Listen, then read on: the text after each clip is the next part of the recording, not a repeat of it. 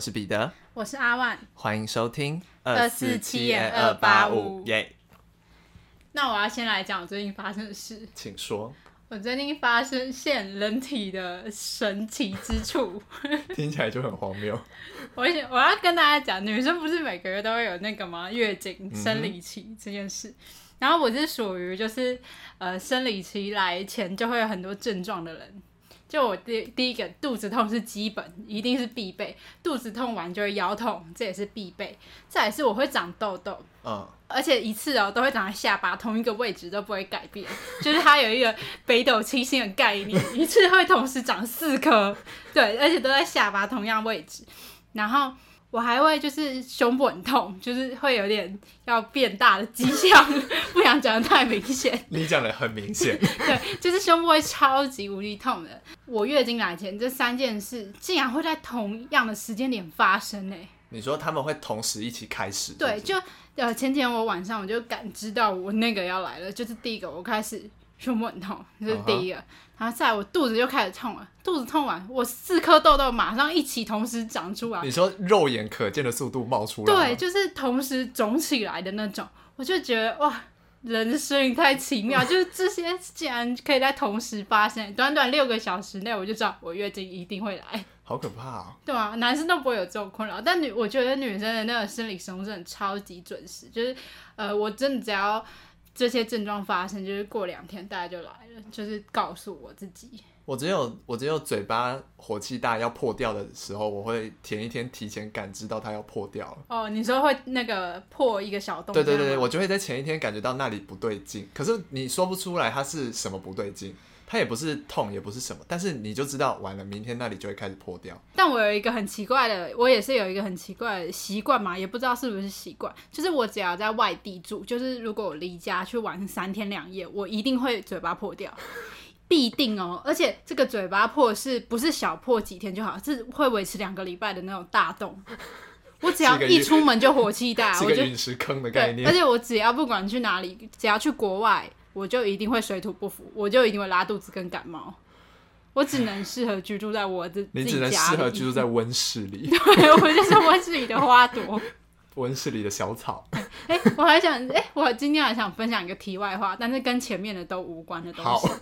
就是呃，反正我就有追踪我设计师的 IG，、嗯、就帮我剪头发的设计师这样。然后结果我昨天就看到我设计师发了一个线动。那个线动是他的戒指不见了，嗯，那那个戒指呢，就是我第一集讲过的同样一模一样的戒指。你说他的戒指也消失了？对，他的戒指也突然不见，我觉得也太巧了吧？为什么同样款式的戒指都会不见？这样这家店可能会红诶，专卖一些会自己消失的戒指。对啊，反正那是一个连锁的日本品牌啊，就不用讲了。好的，那我来讲一下我前几个礼拜发生的事情。嗯反正前几个礼拜呢，我就有一天在呃整理冰箱，然后冰箱不是会上中下三层嘛，我就在最下面在整理冷冻库的东西的时候，我把东西都放进去，然后我的脚这个时候是放在就是那个门拉出来的冰箱的下面，这样，就是但是那边我都没有，我的脚没有顶到任何东西，我就放着，然后这时候我不知道，我忘记是发生什么事，就是突然好像有人叫我还是干嘛之类，我的脚就往前踢了一下。然后我就想说，嗯，感觉不太对，然后我就看一下我的脚，我就看一下我的脚，发现嗯上面怎么有冰块？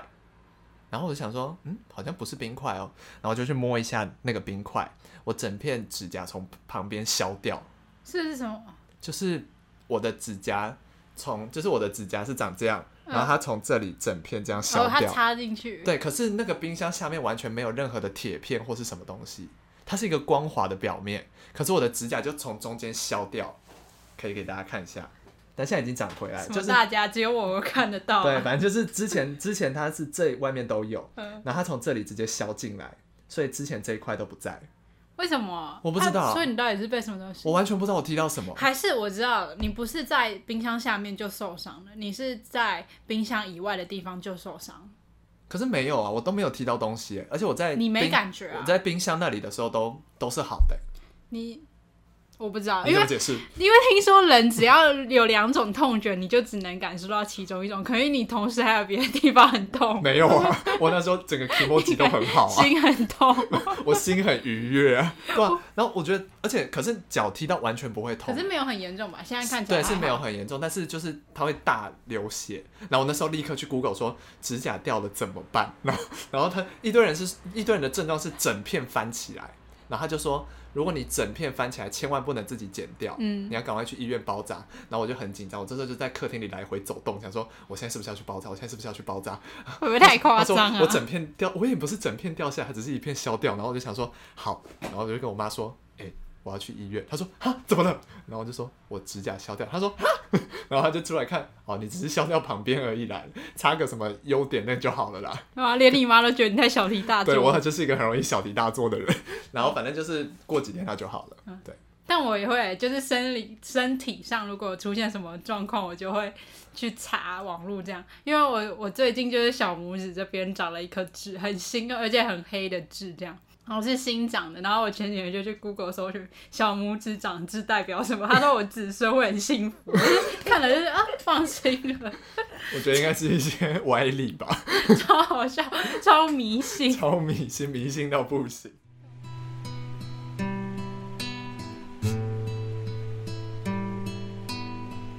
那我们接下来就进入今天的案件，哎，这次的案件有点不一样，应该说接下来几集的案件会有点不一样，嗯。为了因应那个鬼门开，对，所以我们接下来几集会进行凶宅特辑，耶！鼓掌！新的计划，耶！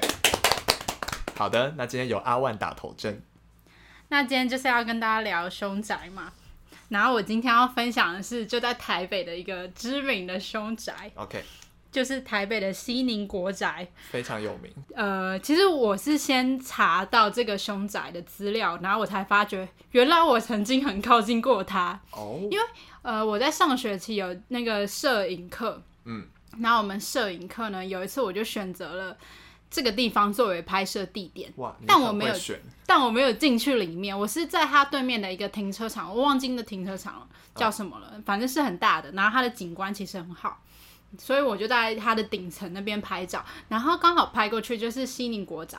那那边景色其实有多好呢？跟大家形容一下，西宁国宅有两栋 A A 栋跟 B 栋，然后从中间是可以看到台北车站的星光三月的。Oh. 所以你知道两栋楼中间还可以看到一些大楼的景致，所以蛮多人会在那边拍照，算是一个知名的拍照。对，所以我也选择那边拍照。所以我就说，天哪！我在查到的时候就觉得，我竟然这么靠近过它。那你拍的时候有什么东西吗？没有，没有，就是很就是拍一些大楼的景观，因为我们那次的主题就是要拍特别的大楼。Oh, OK。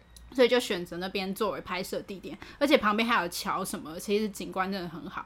但我后来查到资料，就觉得哇，有一种熟悉感，我就觉得我今天一定要讲这个主题。OK，好，那我先简单介绍一下西宁国宅，它其实就在台北市万华区的西宁南路，就你很熟悉的区域。没错，就是我家附近。而且刚刚讲到桥嘛，所以它其实隔壁就是忠孝桥。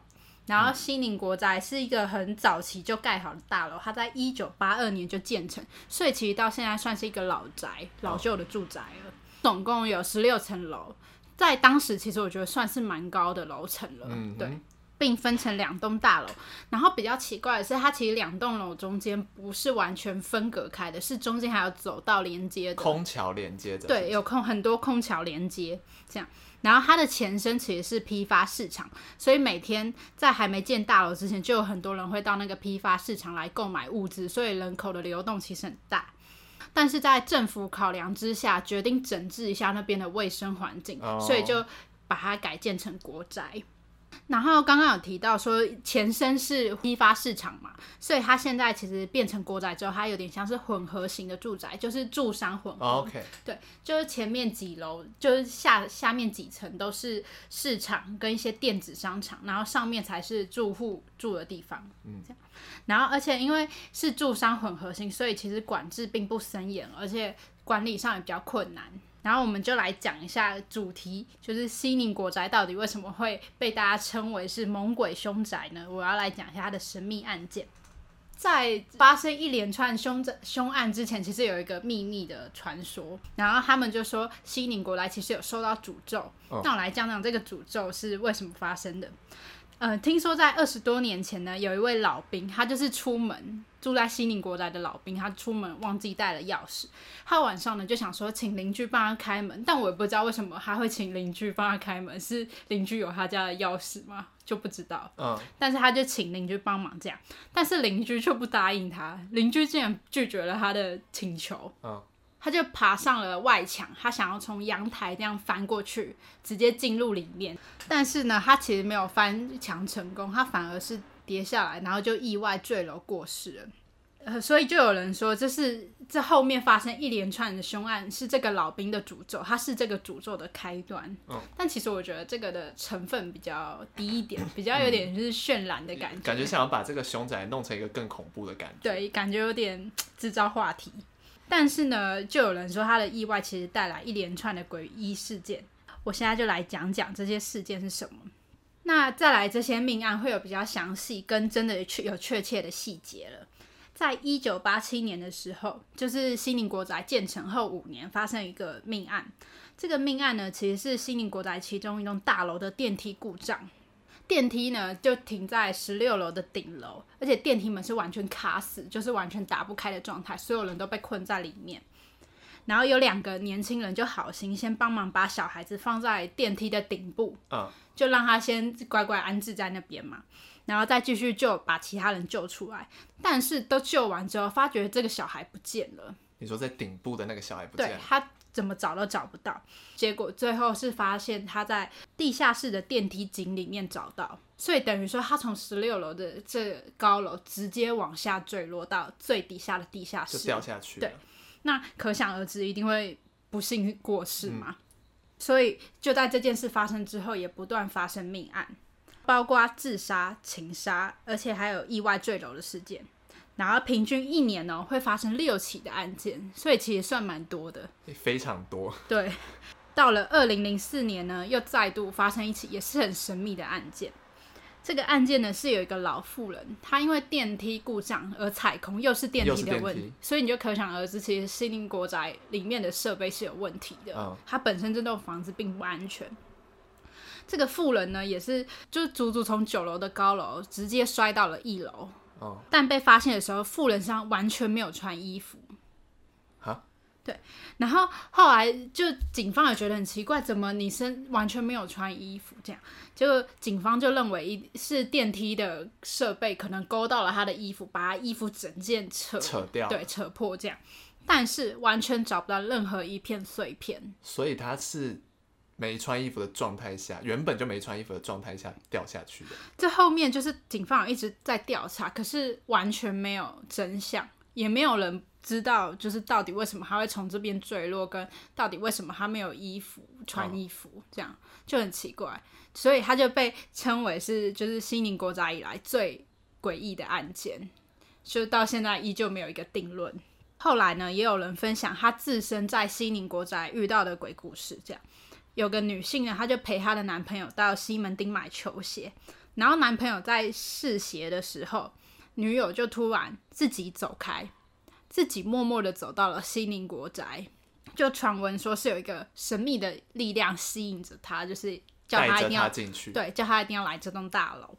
然后他还搭了电梯到顶楼的女儿墙，就是呃那个女儿墙其实是后来这个西宁国宅里面的，就是一些管理员吧，为了。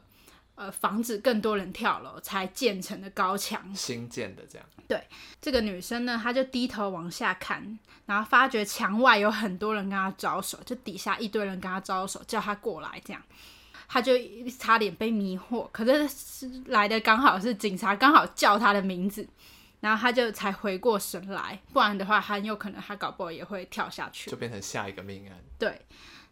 那刚刚有提到女儿墙是为了防止坠楼意外才建成的嘛？因为西宁国宅其实很多的自杀跟坠楼的命案，一直到二零一六年为止哦，都还有坠楼意外发生。而且因为西宁国宅它是大家口中就是很知名的猛鬼凶宅嘛，所以常常会有人讨论它的房屋的格局。那房屋的格局呢？刚刚有提到说，其实两栋楼中间有走道连接着，有所以看起来会很像一个稻田的田字，嗯、有一种把人困住的感觉。Uh. 然后，而且在台湾，其实这种不太常见的设计是不常见的设计，就是好像只有香港有比较类似的公寓设计。Uh. 嗯。它的走道其实是非常狭长，如果大家有兴趣，可以去网络上找一下图片。它的走道很，它的呃住户之间的位置也很奇怪，就是走道的头跟尾各有一间住户，然后中间就是长长又很窄的走道连接，所以等于说，如果你发生了什么事，你要找人帮忙非常困难，因为你要先通过一个长长的轨那个走道。对，然后你才能走到下一户人家，所以对于你搬家或是你可能多人通行，有什么大型物件要过的时候都非常不方便。而且西宁国宅的屋龄其实刚刚有提到，已经三十多年了，而且它老旧的建筑外面有，就是对于它这种诡异的气氛，其实。有达到一点效果，有一些加成在。对，就看起来旧旧的，然后里面又发生那么多事，会让人觉得更不安嘛。所以其实政府有计划在二零二四年的时候要重建西宁国宅。那未来重建之后，西宁国宅的房屋结构会比较稳固，因为它现在其实外外面已经有一些瓷砖是剥落的，落所以其实非常危险。就不管在里面或在外面经过都很危险。对，因为我自己有提到过，我之前有去那边摄影过嘛，所以其实外面是真的蛮斑驳的。嗯、对，就是看起来真的是老房子。在之后重建，安全上比较不会有疑虑。那刚刚有讲一些比较悬疑的部分，那现在来讲比较理性科学的部分。呃，很多人其实大部分人都相信西宁国宅是真的有灵异事件，但有一部分人也提出另外一种想法。就是其实西宁国宅的自杀或是坠楼案件，当事者并非都是住户，呃、很多人是外地人进去的。嗯，就刚刚有提到说人口流动不是那么好管制嘛，就是你要进去都可以，所以其实想进来大楼不是一件很困难的事。而且因为西宁国宅它的名声太响亮了，所以很多人会选择就是这这个地方来。自就是慕名来自杀，对，专程来这里。对，而且附近其实它离联合医院很近，可能有一些自杀或是想要跳楼的人，他会觉得会不会还有一线生机，就是被送到医院的那种概念。哦、对，所以其实有一些这种部分会影响到很多人来这边选择自杀。这样，至于有些意外事件的发生，就是因为西宁国宅实在太过老旧导致了，所以这就是政府选择重建的最大原因。嗯，所以今天我分享的就是西宁国宅的一些诡异的故事。对、嗯、我这样听下来，只会就觉得好像的确是你刚刚提到的物件老旧，跟大家慕名来自杀、嗯、这个原因好像比较多。唯一觉得诡异的就是你刚刚说的那个老奶奶的那个，嗯，对对对。那没有监视器或什么之类的拍到？没有哎、欸，就是呃，我上网查关于这方面的案件。它的结束都是到警方不知道真相为止，就是没有再深究调查了。呃，想一下，心灵国宅其实住的蛮，因为它租金很便宜，然后住的比较是很多长辈住在里面。其实有一些是生病过世，或者是因为长期生病受不了才选择自我了结的人。Oh. 对。但其实我觉得怎么讲，这种事就是你住在里面的人自己不怕就好了啦，对吧？其实我觉得，对啊，因为毕竟它现在不是一个废墟嘛，还是有人在那边做生意，啊、还是有人住在那里、啊。对啊，而且我自己是觉得说，呃，其实住在里面的人不能说胆子大，应该是说他们搞不好其实从真的从来没发生过什么事情，对，也没有遇到我们提到的可能灵异事件之类的。对啊，就而且我觉得蛮多，感觉很多应该会是后面的人。渲渲染的，对啊，就是媒体可能有制造话题的成分在。嗯、虽然我们自己讲是凶宅，但我们还是很理性的要讨论一下。没错，对啊。就我觉得他应该是外界给他的名声大过于他本身可能存在魔力这件事。嗯、那我最后想问一个问题，就是如果你，比如说这个房子它其实很很不错，然后而且它的价格很低，但它是凶宅，你会住吗？它它的交通哦，它的交通跟租金还有里面的装潢都是非常吸引你，但它曾经是凶宅，你你会住吗？要看发生什么凶案。你说如果是如果是如果是比如说这间房子曾经住一个连续杀人魔，然后他在这里杀了不止一个人，嗯，我可能就不会住。嗯、但如果是可能一个人意外，意外身亡，或是比如说有人跳楼，他掉到这一间楼来，嗯、或是自杀之类的。嗯我可能就会考虑，也要考量我当时的经济程度。如果真的走投无路，我还是会住，因为我要活下去。我也觉得，其实很多事是说不定啊，对吧？对，因为还是秉持着我不犯你，你不犯我的心理啊。嗯、就是当然，如果他要犯我，我还是会离开嘛。对，对，因为我斗不过他，嗯、我没有能力斗过他。对，所以我可能会住。那我们今天第一天凶宅就到这边结束喽。我是彼得，我是阿万，我们下次见，拜拜，